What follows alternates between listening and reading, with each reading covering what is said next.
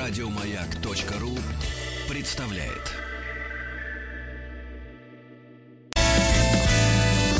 Физики и лирики.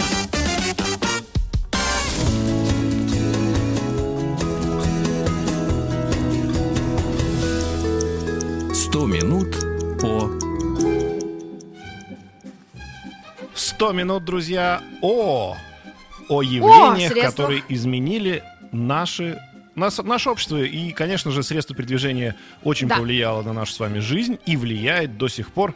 У нас Михаил Яковлевич Блинкин на связи, директор Института экономики транспорта и транспортной политики Национального исследовательского университета Высшей школы экономики. Михаил Яковлевич, здравствуйте.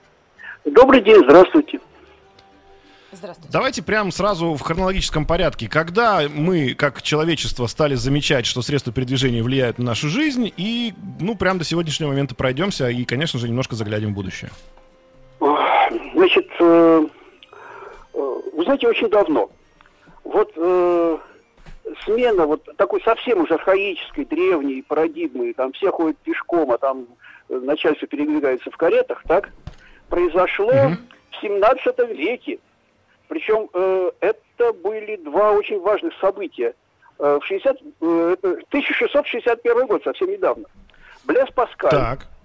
Э, вообще-то философ, теолог, математик, ну, замечательный французский ученый, даже школьники знают это имя, да?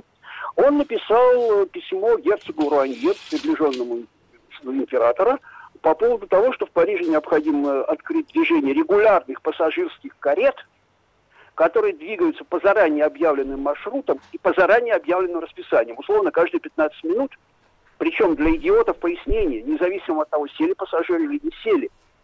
Это было изобретение регулярного общественного транспорта. Причем, поскольку Блес Паскаль был э, философ, вообще, чего, кто угодно, только не инженер, там даже лошади не упоминались. Там говорилось регулярные пассажирские кареты по заранее объявленным маршрутным расписаниям с тарифом 5 су. Вот это была абсолютно революционная идея, потому что до сих пор возили как есть пассажир внизу, нет пассажира, чего, чего буду ехать. Вот. Это было, это был отклик на что? Э, мобильность города, то есть люди должны были передвигаться, а, собственно, иди- индивидуальные средства передвижения э, были огромной редкостью. Тут вот очень важную цифру, которую из истории известную.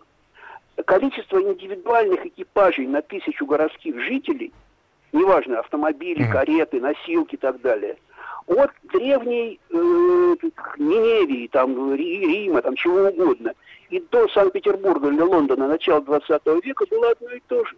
Примерно 10 штучек на тысячу жителей. Потому что надо понимать, что такое индивидуальное средство передвижения в доавтомобильную эпоху. Ну, надо держать каретный двор, кучера, конюшни, ну а как, как иначе? То есть это не просто для самых богатых жителей, это для самых-самых богатых. Это огромная редкость. Соответственно, как только города начали расти, уже пешком особо не походишь, потому что размеры города, ну что Древнего Рима, что вот Парижа, когда Блес Паскаль свои письма писал, да, э, там радиус километра два, ну, диаметр 4 километра. То есть в таком Мгм. городе, в общем, пешком можно ходить, если ты не очень важная персона, да. Вот. Как только Так. чуть побольше, возникает необходимость в общественном транспорте. Это была первая революция, и когда с самых примитивных этих карет 17 века дело дошло уже для вполне приличных трамваев метрополитена в рубеже 19-20 века, то есть большие города с большими потоками. Это была первая в истории современной транспортной революции, которая определила облик городов и городскую жизнь, вообще все на свете. Ну вот на следующий, вот считайте, с 700, с середины, с 760 какой-то год и до вот э, э, до следующей революции. А следующая революция произошла в 908 году, совсем недавно.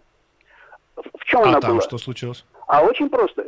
Генри Форд начал выпускать э, самоходные тележки, так автомобили потом стали называть, Мгм. не в штуках, потому что вот эти А самоходные на конвейере. тележки- а на, о, совершенно верно, а на конвейере.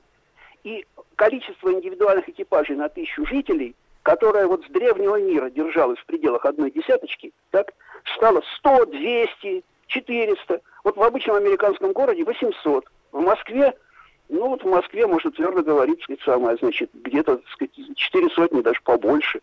Вот. А в Владивостоке вообще 650. А если американские города, там больше автомобилей, чем жителей. То есть вот это революция абсолютно, потому что индивидуальный экипаж перестал быть признаком принадлежности к самой высшей знати. Он стал общедоступным. И это изменило города еще более кардинальным образом, чем революция Паскаля. Еще более кардинальным образом, потому что одно дело поместить в городе человека, который занимает столько-то квадратных метров для жизни, ну, в зависимости от своих материальных возможностей, много, мало, ну, не грандиозно много. А другое дело кентавров. Вот у меня люди, значит, вот э, кентавры поселились в городе, но у маленького кентавренка еще колес нет, и у старенького тоже нет. У всех остальных есть колеса. Вот куда поместить кентавра, э, эту задачу вот следующие 120 лет решали. Потому что ну, вот очень простая вещь. Э, средний горожанин наш в России занимает 20 25 метров общей площади. Вот, квадратных метров, так? Вот. Средний американец занимает где-то 75 квадратных метров общей площади, потому что абсолютное большинство людей, ну, особенно молодые, живут с семьями, с детьми, живут в пригородных домах, не в многоквартирных да. этих самых 20-этажках, да? Вот. А автомобиль, что в Москве, что в Лос-Анджелесе, что на Луне, правда, на Луне пока нет автомобилей, занимает одно и то же. Автомобилю Э, для того, чтобы самостоятельно выехать из подземного или многоэтажного гаража, нужно на круг 35 квадратных метров, даже 37 по американской норме. А в России бывает 35, бывает 40 в разных регионах, да? Вокруг этих цифр. Вдвое больше, чем человек. Поэтому, сказать, тут же ну, возникли огромные проблемы. Вот американские, канадские, австралийские города подстраивались, там древности никаких же не было, да? Они подстраивались mm-hmm. под новую реальность, так? Европейские города после Второй мировой войны тоже частично под них подстроились, под эту новую реальность. Конечно, не так радикально, как американские. Наши города, все на территории бывшего Советского Союза, да, ну, а в частности, наши русские города, да, ну, как уже, они были рассчитаны ну, если кто вспомнит замечательный художественный фильм, сказать, самое, значит, советские люди на такси э, в, в булочную. Не ездят в булочную, да. Да, да, вот, совершенно верно. Наши города были рассчитаны на, э, ну там в наших даже СНИПах это было написано, ну вот по факту 60 автомобилей на тысячу жителей, а после построения коммунизма где-то 150-180. Вот. Понятно, да? Вот. А сейчас сколько? А сейчас, ну как, средняя по России цифра 350, а реально вот в Москве за 400, а, скажем, в Владивостоке за 650. И сколько угодно. То есть мы все-таки обогнали коммунизм? Нет, мы коммунизм обогнали в два и больше раза. Вот, понятно. Значит, вот. Но города-то об этом не знают. Инфраструктура mm. города вещь очень консервативная. Инфраструктура города выражается для нас, автомобилистов, очень простой формулой. Какой процент городской территории, ну, застроенной, естественно, мы там озера, парки, мы вычтем, застроенной территории отдано под асфальт. Вот города, которые приспосабливались к автомобилям со времен Форда, они под асфальт отдают треть территории. Треть. Вот европейские города, которые после Второй мировой войны тоже пытались как-то адаптироваться, у них эта цифра процентов 25. Знаете, сколько в Москве? Меньше 9. А если у нас город Нижний Новгород, в котором я вот был еще перед эпидемией, да, и да, вообще там много раз был, очень симпатичный город, там чуть больше пяти. Ну, не рассчитаны наши города были на то, что люди поедут на автомобилях. И на политическом уровне, и на экономическом, каком угодно. Не рассчитаны они были. Теперь что происходит? Теперь что? Вот, и это на самом деле, вот это реальность. Две революции. Революция Форда с общественным транспортом.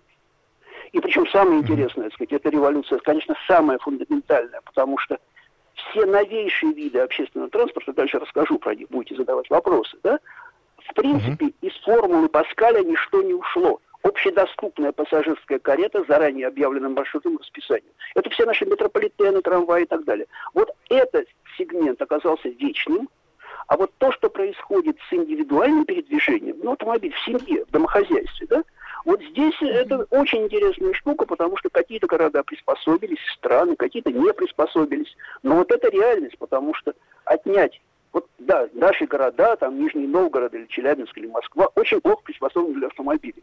Ну вот чего, вот вас с вами говорит, сказать, самый крупный ученый транспортный. Что я говорю, ребят, не надо ездить на автомобилях. Ну, же не даст них подымут. Я сам езжу на автомобиле. Понятно? То есть вот это объективное противоречие, а не чья-то глупость или чье-то упрямство. Да. Вот. Вот это, это предыстория. Вот же. А вот можно я, а как... Э, Михаил Яковлевич, Да бога ради, пожалуйста, вот, я вас слушаю, естественно. Да, вот сейчас вопрос такой. Смотрите, вот мы сейчас как бы начали хорошо идти по внутригородскому перемещению, да, и об этом мы поговорим, а еще, естественно. А вот межгородское сообщение, О. потому что э, я сейчас просто слышал, что как раз современный мир, он э, тем более развитым считается, чем более мобильным человек может быть в отношении своей работы, да. Если я живу в Туле и спокойно работаю в Москве, то, конечно, если бы между Тулой и Москвой был условно условно какой-нибудь, ну, представим себе, автобан. там, магнитный, ав, ну, не, авто, даже не автобан, а какой-нибудь там сверхбыстрый поезд, который 400 километров в час да, может вот, ехать, то... Значит, на самом деле, вот это очень интересная тема, которая затрагивает сразу многие вещи, и, и, и технические аспекты, и социальные, и какие угодно. Потому, потому что давайте начнем с аспектов, да, с любых. Значит, вопрос вот какой. Значит, есть понятие агломерационного радиуса. Агломерационный радиус – это вот такое расстояние, в пределах которого человек может съездить на работу и переночевать. Вот. Агломерационный радиус вот целиком зависит от того, что вы только что сами сказали. Какая, какое у меня сообщение с нашей обширной агломерацией? Ну вот если у меня там э, вот э, автомобильная магистраль, Автобан, так сказать, скорее жаргон, да. Вот, значит, э, э, по-русски это называется автомобильная магистраль, скоростная автомобильная дорога. В международном обороте, mm-hmm. expressway, там, freeway, так, да неважно, по-русски будем говорить. Хайвей. Вот, да-да-да. Хайвей, хайвей это общее, хайвей это все. Хайвей это все. Mm. Хайвей это вот как у нас дорога, да? А когда мы говорим а, о понятно. дорогах высших технических категорий, вот как вы хотите, многополосная, скоростная, с развязками, это называется motorway, называется freeway. Ну, какая разница, зачем термин? Mm-hmm. По-русски все называется очень правильно. Дорога первой mm-hmm. А или первой Б технической категории. У нас все термины свои. Так вот, поехали mm-hmm. дальше. Значит, если у меня э, основная масса народу приезжает на автомобилях, это одна инфраструктура, это мне нужно ну, либо в городе иметь гигантскую парковочную емкость, чтобы люди туда приезжали на автомобилях, что сейчас никто не делает. Либо мне надо иметь перехватывающие парковки, чтобы эти люди из своих одноэтажных домиков, ну, односемейных домиков, доезжали до перехватывающей парковки, садились на метро или на электричку. Так сейчас вот ну, нынешняя мода именно такая, да? Вот. Это одна сторона дела. Вторая сторона дела еще интересней. Есть понятие резидентной мобильности – резидентный, не автомобильный, не метрополитенный, а резидентный. Зачем мне так. ехать за 7 верст на работу, когда я могу поменять жилье? Вот резидентная мобильность – это важнейший фактор, который убивает паразитную транспортную работу, никому не нужную. Да? Человек просто меняет жилье. Вот э, у нас в России резидентная мобильность высокая только очень ограниченного сегмента людей. Это обычно амбициозные молодые люди, которые приезжают в большие города – снимают квартиру и рассчитывают там сделать карьеру. Вот они меняют жилье очень часто. Обычный обыватель в любом городе меняет квартиру хорошо, если два раза в жизни. Вот. И угу. когда вот сейчас, вот только что вот вышел указ президента, там вот связанные критерии там, городской среды, сказать, прироста сказать, э, жилищного фонда, там цифры конкретные названы в указе президента. Вот по мере того, так. как у нас вот этот рынок жилья становится все более дружественным к потребителю, вот теоретики рассчитывают на то, что у нас увеличится резидентная мобильность, и вот паразитные поездки мы потихонечку сократим. Третий mm-hmm. фактор еще более интересный. Сейчас куча рабочих мест. Причем вот пандемия это показала, что это реальность. Я юридически, мое рабочее место находится в таком-то предприятии, в такой-то компании, в таком-то университете. А физически я сижу дома, так сказать, самое, в пижаме удаленный доступ. Так. Это опять же да, я замещаю поездку э, коммуникации по интернету. И, и, и резидентная мобильность, и замена физического перемещения вот этой самой, так сказать, э, э, связи, связи с, помощью, так сказать, вот, э, IT-технологий, ну, по интернету, попросту говоря, так сказать. Вот, вот сейчас я совещание проводил в Зуме, ну, вот э, сидят люди, разговаривают, даю задания своим сотрудникам. Все нормально, ничего страшного не происходит. Вот то есть несколько факторов. И, наконец, вот самый прямой, то, что я вам хочу ответить по поводу современных видов транспорта, по поводу с высокими скоростями. Значит, конечно, это чрезвычайно прогрессивная штука, но тут это меньше связано с рабочими местами и с поездкой дом-работа, а больше связано с национальной связанностью территории. Потому что для поддержания так. нормального общественного самочувствия в стране – я должен понимать, что живу я не в медвежьем углу, а в стране, называемой Россия. Если у меня mm-hmm. есть такое желание, я могу сесть и поехать вот куда мне интересно, к родственникам, э, на футбольный матч, э, так сказать, э, встречи с друзьями, с которыми я школу. Неважно, страна связана. Причем связана с учетом наших расстояний, связана на уровне высоких очень скоростях. Вот здесь какие есть тенденции? Во-первых, конечно, местные воздушные линии. Э, это очень важная штука – и здесь, э, вот, ну, скажем, для удаленных Ну, там разве высокий поток? Какой там может быть К сожалению, поток, вот, вот, вот, вот, вот. Тут вопрос в потоке, потому что здесь доступность уже не только техническая, инфраструктурная, но прежде всего ценовая. Это правда, да? Вторая вещь, это, конечно, железная дорога, потому что в пассажирском сегменте вот все последние годы главная мировая мода – это высокоскоростное движение. Высокоскоростное – это больше 350 км в час. У нас в России пока этого просто нет. У нас самое комфортное скоростное, не высокоскоростное, а скоростное, другая буква, да, это наш Сапсан, но это совсем не 350. Вот надо понимать, что, так сказать, вот э, и э, в гигантском Китае, где вот этих высокоскоростных дорог строят больше, чем в остальном мире в сумме, вот, и в Европе достаточно тесный. Э, вот э, эти самые высокоскоростные линии, их общая протяженность, ну, очень солидная. То есть, скажем, в Европе она больше 15 тысяч, а в Китае уже близко к 40 тысячам километров, да? Вот. Mm-hmm. У нас пока этого нет. Ну, в общем, я думаю, что рано или поздно в этот сегмент мы придем, потому что э, при наших расстояниях ездить с традиционными нашими скоростями, в общем, как-то не очень здорово. Но вопрос, Михаил Яковлевич, мы небольшой перерыв да. сейчас сделаем. На новости, новости спорта вер, вернемся. Физики и лирики.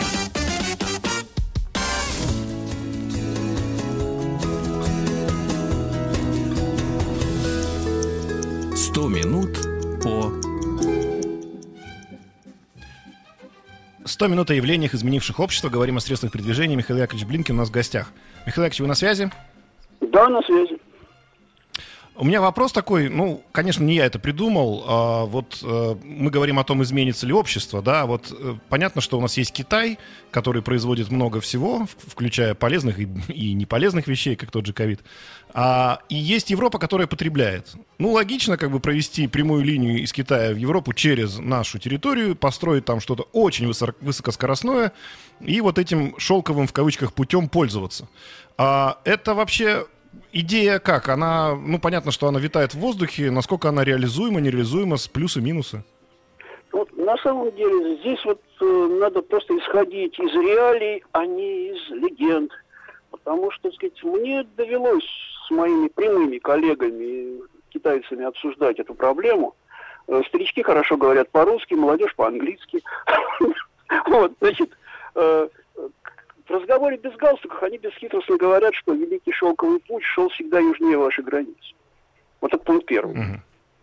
То есть сказать, что кто-то очень рад использовать транзитные возможности России э, для связи Азиатско-Тихоокеанского региона, не только Китая, конечно, и Западной Европы, мы в этом, mm как страна, как национальная транспортная система, как, ну, как общество, мы в этом, конечно, заинтересованы, потому что, в принципе, транзит, вот использование транзитного потенциала своей территории, это очень выгодный бизнес. Мы же ничего при этом не тратим. Просто вот мы предоставляем, мы как нет, мы вкладываем в инфраструктуру, а дальше мы многие десятилетия получаем доход устойчивый. Да? Вот, это очень выгодная штука. Вопрос в том, что там бешеная конкуренция. Вот основной mm. поток товаров, кстати, вот представить, что Европа это такая, так сказать, пенсионная, так сказать, богадельня, да нет, конечно, от них тоже много чего едет, да? Вот, значит, mm-hmm. основной поток товаров, не сырья, а именно товаров, высокотехнологичных товаров, да, он едет в контейнерах. Контейнерный трафик между Китаем или совсем всем Азиатско-Тихоокеанским регионом, там огромные эти порты, самые большие в мире, вот, и портами Западной Европы, значит, mm-hmm. Э, он исчисляется десятками миллионов 20-футовых контейнеров в год. Десятками миллионов. Вот. Там налажено все это как часы. И для огромного количества потребителей Сколько часов, сколько суток, конечно, часов, а суток едет этот контейнер, абсолютно не принципиально. Это такой склад, который все плавает по морю. Главное, чтобы у меня на полке нужные товары появились в нужное время. Это главное. А сколько он плавит, это все в моих издержках заложено. Вот. Перебить вот этот поток чрезвычайно сложно, потому что он э, ну, на единицу товара очень дешевый. Вот, скажем, э, я держу в руках э, обычный, вот, э, ну, обычный смартфон, да? Вот купленный, ну, не знаю, где-то, я уже не помню, где я его покупал, на Ленинском проспекте, правильно. Вот, значит, Так. вот логистические издержки в этом довольно дорогом изделии, так, iPhone 11 у меня в руках, так, логистические Так. издержки где-то 2 цента. Потому что в одном контейнере... цента? Да, потому что в одном контейнере, вот этим огромном 20-футовом контейнере, вот этих телефончиков хватит на всю Москву. Понимаете, они же маленькие. Понятно, да? Телефончиков, ну не на всю Москву, но на пол Москвы хватит точно. Понятно. Да. Вот, значит, вот, значит, э, перебить, э, есть, конечно, сегменты, есть, конечно, сегменты, где вот эти сутки, лишний выигрыш и так далее, так сказать, играют роль. Это срочная производственная комплектация и скоропортящиеся продукты. Ну, вообще еще есть несколько Мгм. сегментов, где это нужно. Поэтому, скажем, у нас есть задача, она поставлена в одном из национальных проектов, который реализуется в России, увеличить контейнерный поток по э, Транссибу до отметки там порядка 1, ну, полтора-1,6 миллионов э, контейнеров этих 20-футовых в год. Это очень амбициозная задача, которая вот правительство Российской Федерации, в частности, Министерство транспорта, компания РЖД, выполняет. И там сейчас, вот если смотреть по графику, самое, значит, э, это один из немногих пунктов, где это все выполняется, в общем, даже с опережением определенным. Мы выйдем на эту цифру, она очень выгодна для России, это замечательный совершенно проект, только надо реально понимать, что мы будем тащить через себя полтора миллиона контейнеров. Очень выгодно это и для РЖД, и для национальной экономики. Ну, десятки-то миллионов мы там все равно как маленькие проценты занимаем. Вот это надо реально понимать. Теперь по поводу автомобильной дороги через Россию. Она называется Западная Европа, Западный Китай. Значит, Так. свою, свою сторону наши азиатские братья, ну, конечно, это Китай-Казахстан, ну, в основном китайские деньги, естественно, да, они уже до нашего Сагарчина доехали. Вот понятно, это граница Оренбургской области, да, значит, граница России, которая на территории Оренбургской области. Они, они свою уже построили. Потому что в Китае этих дорог автомобильных строят и в Китае, и в окрестностях Китая, ну, немеренное количество, так? Причем самых высоких Мгм. технических категорий, да? Вот. Дальше выйдем в Европу, там тоже все в порядке. Надо пройти через Россию. Вот сейчас принято историческое решение, уже новым составом правительства, вот, э, о том, что э, дорога, там вот ключевой участок, который надо построить, это надо построить новую скоростную дорогу между Москвой и Казанью. Потому что по старой, она называется М7, э, М7 Волга, да, по старой какой-то транзит. Это старинная дорога, которая идет прямо через города и веси. Там треть протяженности Через дороги деревни, да, через улицы. все. Да, господи, вот есть замечательный русский город Гороховец, если кто знает. Один из исторических городов с замечательными памятниками, монастырями. Ну, прелесть, а не город. Так там главная улица Московская, это кусок дороги М7, Волга. Ну, что ты с этим сделаешь, Ой. да? Поэтому вот и для людей это ужасно, когда мимо меня фуры едут, да? И для фур это хреново, потому что сказать, там же все-таки город, светофоры, маленькие скорости и так далее. Поэтому строительство вот этой дороги, которая теперь, наконец, принято твердое решение, что она до 24 года будет построена, это наш очень важный шаг к вхождению э, уже в автомобильный коридор Западная Европа, Западный Китай. Это Мгм. очень важный проект. К сожалению, вот в прошлом году там были пред- предпринимались ну, в общем, стояли на месте и считали, нужно ее строить, не нужно ее строить. Вот сейчас принято историческое решение, нужно и быстро. Мы войдем в этот коридор, это очень важно, очень выигрышно для России. И я вот как старый транспортный лоббист прикладывал все усилия, чтобы это было сделано. Вот, но, но, надо реально понимать, для страны это чрезвычайно полезно, вхождение в коридор это чрезвычайно полезно. Опять же, наша доля в этом великом коридоре из Азиатско-Тихоокеанского региона в Западную Европу гигантской, к сожалению, не будет. Но даже то, что нам сейчас удастся сделать и в части железной дороги, то, что я говорил перед этим, и в части автомобильной дороги, это плюс нашей экономике, это все очень хорошо.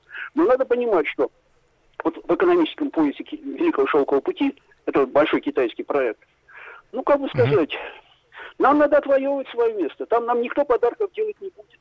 Вот надо реально понимать, это гигантская конкуренция.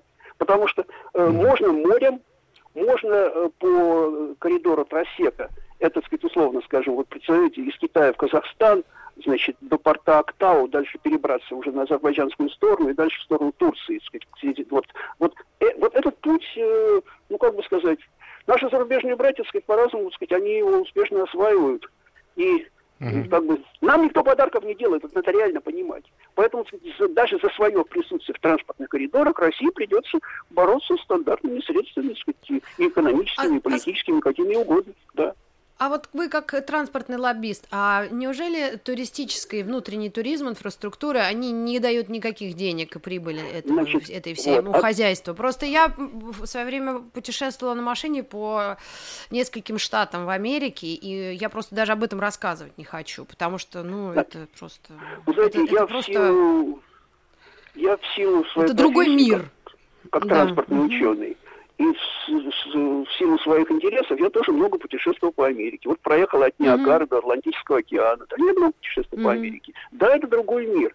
И надо сказать, mm-hmm. что вот то, что в Америке называют Vista Points, это вот в точке интереса, да, да у нас с этим гораздо богаче. У нас на самом деле, вот если даже в центральной России, там по Золотому кольцу, вот есть масса вещей, масса городов, центров, так сказать, самое, значит, монастырей, старинных памятников, которые представляют, ну, явно не меньше интерес, чем то, что вот у американцев становится... Э, Тогда от чего это зависит? Суздаль есть, а дороги-то нет. Суздаль есть, дороги нет.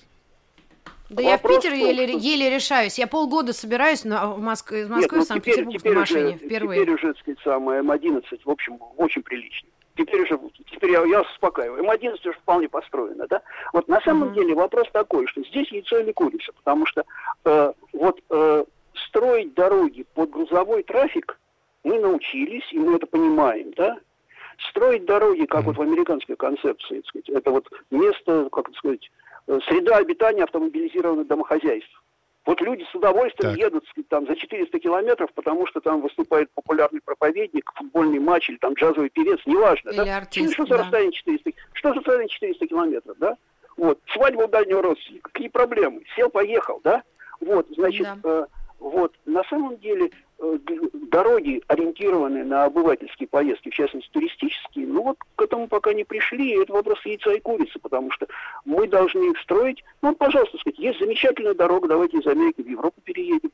Вот есть э, платная трасса, которая идет, ну, условно, скажем, от Барселоны вдоль всего побережья французского, департамент Приморских Альп, дальше уходит в Италию, там в сторону Гену и так далее, да? Там основной mm-hmm. поток, не считая грузовых фур, конечно, это огромное количество туристов, которые на арендованных автомобилях или на автобусах едут посмотреть, ну, кому что нравится, кому нравится Канны, кому, кому нравится, так сказать, Андора, там, ну, кому что нравится, одним словом. Кому, так сказать, это самое, значит, э, какой-то аутлет, так сказать, в районе, это самое, значит, Милана посмотреть. Ну, понятно, покупки сделать, так? Вот, значит, угу. миллионный поток туристов, который оставляет там деньги на национальной экономике, это выгодно, да? И причем mm-hmm. поток туристов очень смешанный. Там и полно своих жителей, итальянцев, французов, полно китайцев, японцев, кого угодно. Вот так как, откуда запрос должен исходить? Э, от вот людей, это... которые внутренний туризм, или от бизнесменов, или от государства? Тут на самом деле, сказать, это сложный комплекс вопросов, который прежде mm. всего, прежде всего, это агрессивный маркетинг, потому что, сказать, угу. самое, по поводу, сказать, самое, значит, при, по поводу, сказать, э, лучших мест в Барселоне, сказать, самое, значит, знает, по-моему, школьники восьмого класса, а по поводу да. лучших мест в городе Гороховце, сказать, знают только любители русской истории. Я говорю жестко и просто. Вот, угу. э, э, вот э, только любители русской истории, русской архитектуры, ну важно, в общем, старины, одним словом, да? В общем, вот, начинать надо, как обычно, с образования. Э, Михаил Яковлевич, буквально... Да. Физики и лирики.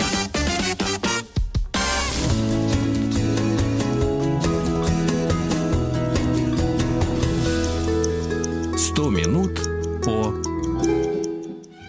Сто минут явлениях изменивших Сред... общество. Да, средства и передвижения, это... Михаил Яковлевич с нами.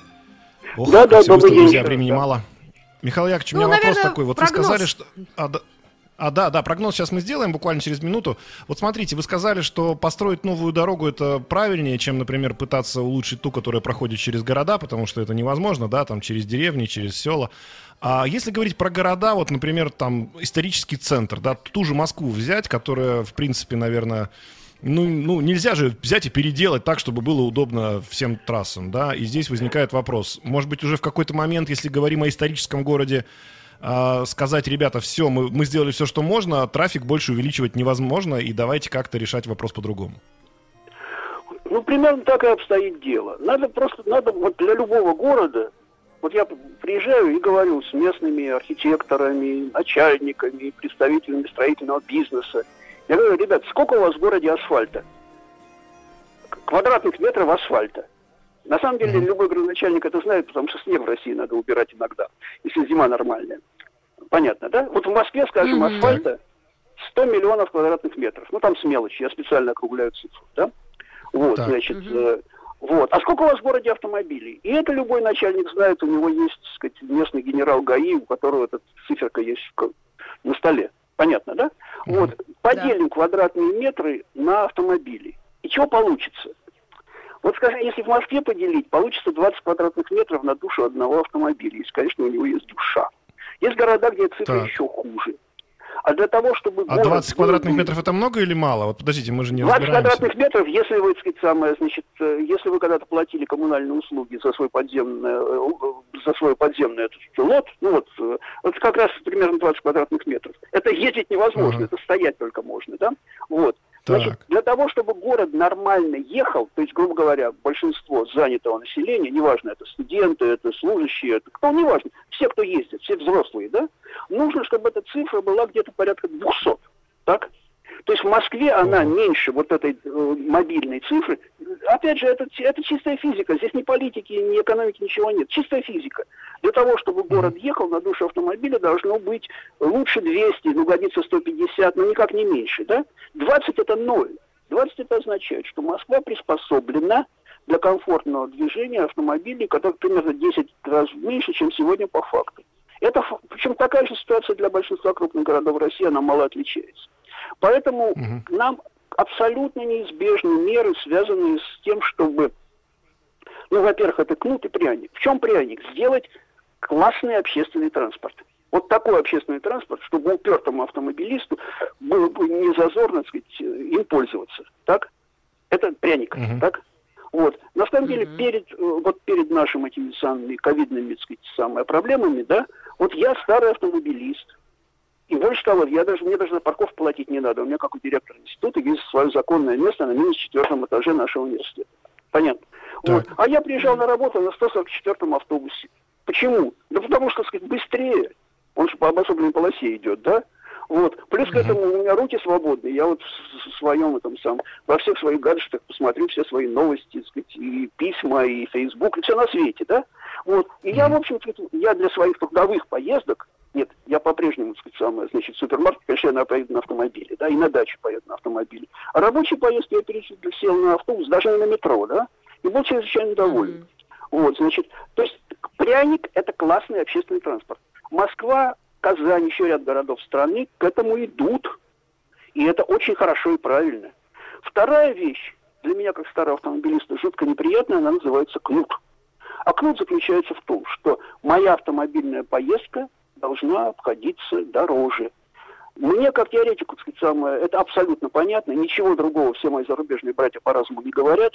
Это консенсус, так? Все говорят так. Как старому автомобилисту и человеку, который, честное слово, не своей нефтяной вышки, да, вот, значит, мне это неприятно, но это, это медицинский факт, от него никуда не денешься. Удорожание цены автомобильных поездок. Самый простой вопрос – это платная парковка, с которой Москва задержалась, конечно, с введением лет на 15, но наконец ввели, в общем, это работает.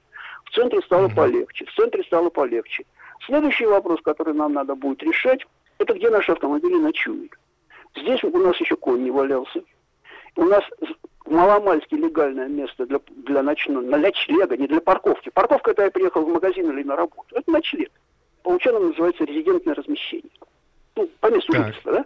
Вот. Здесь у нас да. не валялся, нам придется принимать непопулярные меры. Я просто счастлив тем, что я не, не надо избираться ни в какие начальники, ни в какие депутаты. Напугайте нас, напугайте. Это неприятная мера, которая, так самая. Значит, какие здесь есть рецепты? А, значит, рецепт, а вот самый известный рецепт называется венский. Это застройка без автомобилей. Это когда ты покупаешь, арендуешь или там в ипотеку берешь свои квадратные метры, ты подписываешь некоторые соглашения обязывающие, что вот ты живешь в квартале, где личного автомобиля места нет, у тебя его не будет. Такси будешь вызывать или каршерингом пользоваться. Это очень популярный формат, сказать, самое, значит, в Европе, он даже теперь уже дальше Европы проехал, но в Европе он давно известен, Венский называется. Вот. Есть формат токийский. Он совсем веселый. Э, когда ты хочешь, ты купил автомобиль, ну, богатая страна, хороший uh-huh. автомобиль, в чем дело, да? Ты купил автомобиль, тебе надо получить госномер. Ну, вот авто, вы знаете, как получать госномер во всех странах, uh-huh. да? Да-да-да. Вот, значит, а тебя вот этот клерк, он у них не в полиции, а в департаменте транспорта, спрашивает, э, э, уважаемый сосед, а у тебя бумажка такая юридически обязывающая, э, где твой автомобиль будет ночевать? Ты купил вот такое ага. место для его ночлега?